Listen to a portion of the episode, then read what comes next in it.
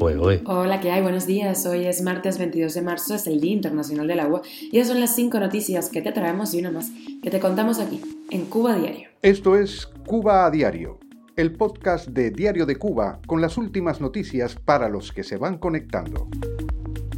Los negocios de las FARC de Cuba con los militares en Sudáfrica le han reportado al régimen casi 100 millones de dólares. Díaz Canel dice que la inversión en hoteles en Cuba no es comprendida por una parte de la población. Madres cubanas y familiares de presos políticos han creado una asociación para exigir una amnistía. Y otras 16 mujeres se han sumado al caso Becker denuncian al trovador cubano por acoso, ultraje y abuso sexual. Y te contamos la última hora de la invasión de Rusia a Ucrania. La élite rusa tiene un plan para sacar a Putin del poder según Kiev. Esto es Cuba Diario, el podcast noticioso de Diario de Cuba. La llamada Operación Tusano, que recoge los diferentes acuerdos que tienen las FARC de Cuba con las Fuerzas Armadas de Sudáfrica, le han reportado a los militares cubanos en 10 años más de 92 millones de dólares. Esto según un informe de la Oficina del Auditor General Sudafricano. Esa información sale ahora a la luz debido a que los legisladores están revisando con lupa los negocios de ambos cuerpos militares, especialmente después de la compra no autorizada del fármaco cubano Everon Alpha R2B a La Habana en el año 2021, el año pasado. Esto desató una tempestad política tremenda en Pretoria que acabó con la devolución del medicamento a Cuba. Ahora se sabe que la compra de este fármaco costó al Departamento de Defensa más de 2 millones de dólares, un gasto inútil dado que no pudo ser empleado como querían los militares en el tratamiento del COVID-19 debido a que su uso en Sudáfrica no está autorizado.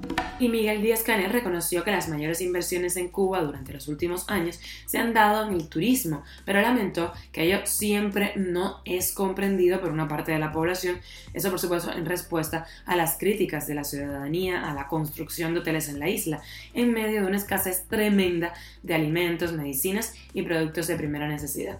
Díaz Canel apuntó que ante la ausencia del mercado ruso, principal emisor de turistas a Cuba en los últimos años, hay que conseguir a toda costa visitantes de mercados como por ejemplo Canadá, Reino Unido, Francia y Alemania, además apostar por el turismo latinoamericano y promover las ofertas destinadas al mercado interno.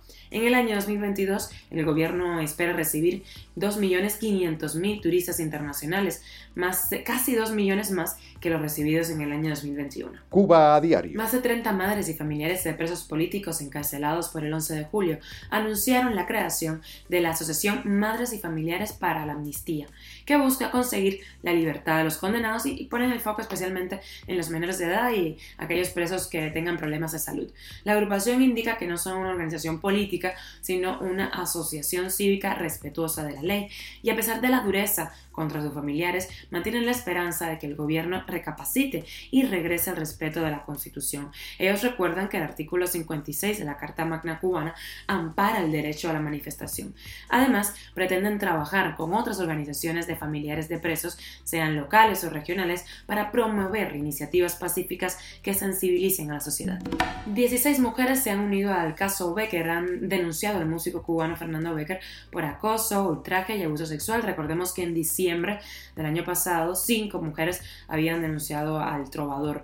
Entre los nuevos casos están los de tres menores de edad en el momento del presunto abuso, así como el de una ciudadana colombiana y otra peruana que se encontraban de paso por la isla en el momento de esos abusos, y las otras 14 víctimas son cubanas, mayormente jóvenes estudiantes universitarias. Los testimonios de presuntos abusos sexuales cometidos por Becker van desde el año 1999 hasta el 2021. Cuba a diario. Y nos vamos con actualización de la guerra en Ucrania. Rusia ha redoblado su asedio a la población civil que vive en las diferentes ciudades ucranianas. El gran objetivo de Putin sigue siendo la ciudad costera de Mariupol, que se niega a deponer las armas como propuso Moscú en el ultimátum del domingo. Además, continúan con sus ataques contra la capital, Kiev. Ayer, de hecho, bombardearon un centro comercial que dejó al menos ocho muertes este, este bombardeo. El Kremlin dice que el lugar estaba vacío y servía para almacenar misiles. Rusia también atacó Odessa, puerto clave del Mar Negro, en donde las autoridades acusaron a Moscú de bombardear una zona residencial a las afueras de la ciudad. Y la extra tiene que ver con la música, porque según investigadores, escuchar música en grupo tiene grandes beneficios sociales, claro, pero también biológicos. Según la ciencia, provoca reacciones neuroquímicas que mejoran el sistema inmune y reducen el estrés. Así que ya saben, festivales, la nueva tila. Esto es Cuba a Diario, el podcast noticioso de Diario de Cuba, dirigido por Wendy Lascano y producido por Raiza Fernández. Gracias por aguantarnos cada día, por estar del otro lado. Estamos de lunes a viernes contigo a las 8 de la mañana, hora de La Habana, 1 de la tarde en Madrid, 1 y media de la tarde en Cuba, que eso es aquí en Madrid, 6 y media de la tarde.